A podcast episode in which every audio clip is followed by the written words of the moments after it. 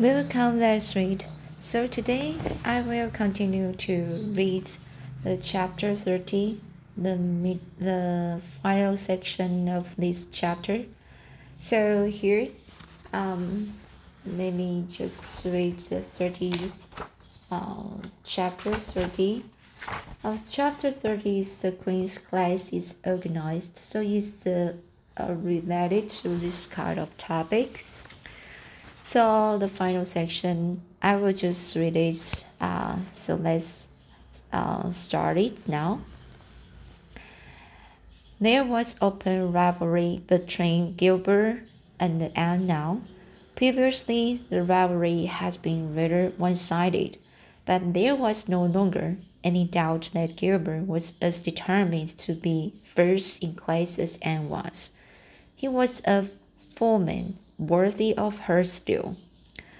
The other members of the class uh, tacitly, uh, tacit, tacitly acknowledged their sub, uh, super, superiority. And sorry, so these words their superiority and the name name dream of trying to compete with them. So the other members of the class just um, you know never dreamed of trying to compete with them since the day by the pond when she had refused to listen to um, Gilbert's plea for forgiveness. Gilbert sat for the aforesaid determined rivalry had evinced, had evinced, had evinced no recognition, recognition, had evinced no rec- record recognition whatever of the existence of Anne Shirley. He talked and adjusted with the other girls, exchanged books and puzzles with them, discussed lessons and plans, sometimes walk home with one or the other of them for a praying meeting or a debating club. But actually, he simply ignored, and Anne found out that it is not pleasant to be ignored. It was in vain that she told herself with the toss of her head that she did not care. Deep down in her wayward, family little heart, she knew that she did care and that if she had that chance of the lake of shining waters again, she would answer very dif differently. All at once, as it seemed, and to her secret dismay, she found that she, the old resentment she had cherished against him was gone, gone just when she most needed its sustaining power. It was in vain that she recalled every incident and the emotion of that memorable occasion and tried to tried to feel the unsatisfying anger. They day by the pond had witnesses had had uh, witnessed is that a spasmodic flicker a spasmodic flicker yes and realized that she had forgiven and forgotten without knowing it. But it was too late. And at least neither Gilbert nor anybody else, not even Dinah, should ever suspect how sorry she was and how much she wished that she hadn't been so proud, proud and hurried, hurried, hurried. She determined to sh shroud her feelings in depths of live of of live of live vision. Sorry, this word. In depths in depths oblivion, and it, it may be studied her here and now that she did it so successfully that Gilbert, who possibly was not quite so indifferent as he seemed, could not console himself with any belief that Anne felt his retali retali retaliatory scorn. It's a word, it's a big word. retaliatory, retaliatory scorn. The only poor comfort he had he had was that she snubbed Charlie Sloane unmercifully, continually, and undeserved, undeservedly, undeservedly. Otherwise, the winter passed away in a round of pleasant duties and studies for Anne the days slipped by like golden beaks on the necklace of the year. She was happy, eager, interested. There were lessons to be learned and honors to be won, delightful books to read, new pieces to be practiced for the Sunday school choir. choir. Sunday school, Sunday school choir pleasant Saturday afternoons at the manse with Mrs. Allen, and then, almost before Anne realized it, spring had come again to Green Gables, and all the world was bloom once more. Studies pulled just a wee, wee bit then. The Queen's class left behind in school while the others scattered to Greenlands, and leafy woodcuts leafy woodcuts, and the meadow byways, looked wistfully out of the windows and discovered that Latin verbs and French exercises had somehow lost the tang and the zest they had possessed in the crisp winter months. Even Anne and Gilbert Leggett and grew indifferent. Teacher and taught and the taught were alike glad when the, when the term was ended and the glad vacation days stretched rustily, rustily before them. But you've done good work this past year, Miss Stacy told them on the last evening, and you deserve a good jolly vacation. Have the best time you can in the out of door world and lay in a good stock of health and the and the vitality and the ambition to carry you through next year. It will be the tug of war, war, you know, the last year before the entrance. Are you going to be back next year, Miss Stacy? asked Josie Pye. Um, Josie Pye never scrupled, scrub, scruple, screw, scrupled to ask questions in this instance, the rest of the class felt grateful to her. Lambert Flynn would have dared to ask it for Miss Stacy, of Miss Stacy, but unwanted to, for there had been alarming rumors running at large through the school for some time that Miss Stacy was not coming back the next year, she had been offered a position in the graduate school of her own home district, and meant to accept. The Queen's class listened in breathless, uh, breathless, breathless suspense for her answer.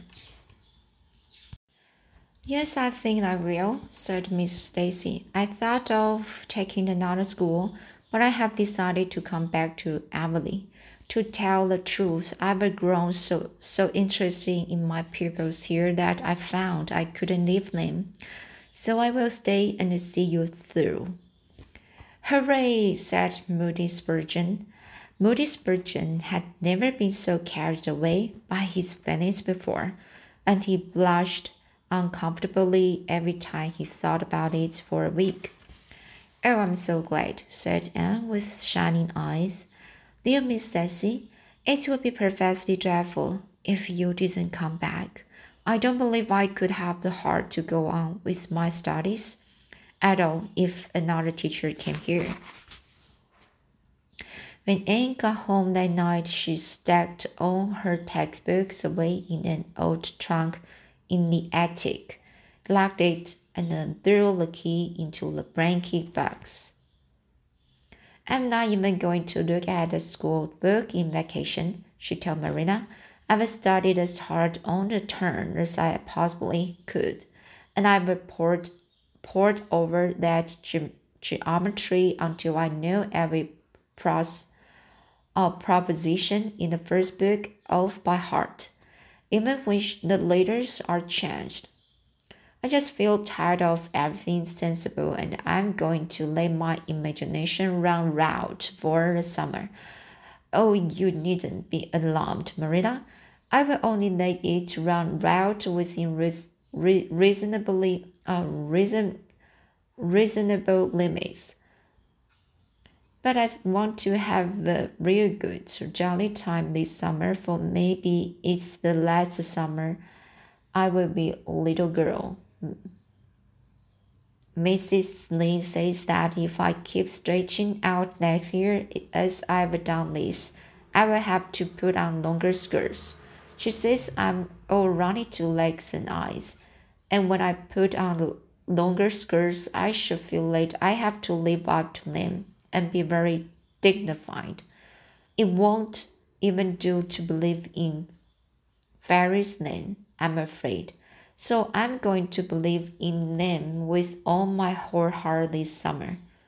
I think we are going to have a very gay vacation. Ludwig is going to have a birthday party soon, and there's the Sunday school picnic and the missionary concert next month. And Mr. Barry says that um, some evening he will take Dinah and me over to the White Sands Hotel and have dinner there. They have dinner there in the evening. You know, Jane Andrews was over once that some summer, and she says it was a dazzling sight to see the, electric lights and the flowers and all the lady guests in such beautiful dresses. Jane says it was her first glimpse in glimpse into high life and she will never forget it to her dying day. Mrs. Lynde came up the next afternoon to find out why Marilla had not been at the aid meeting on Thursday. When Marilla was not at aid meeting, people knew there was something wrong at Green Gables. Matthew had a bad spell with his heart on Thursday.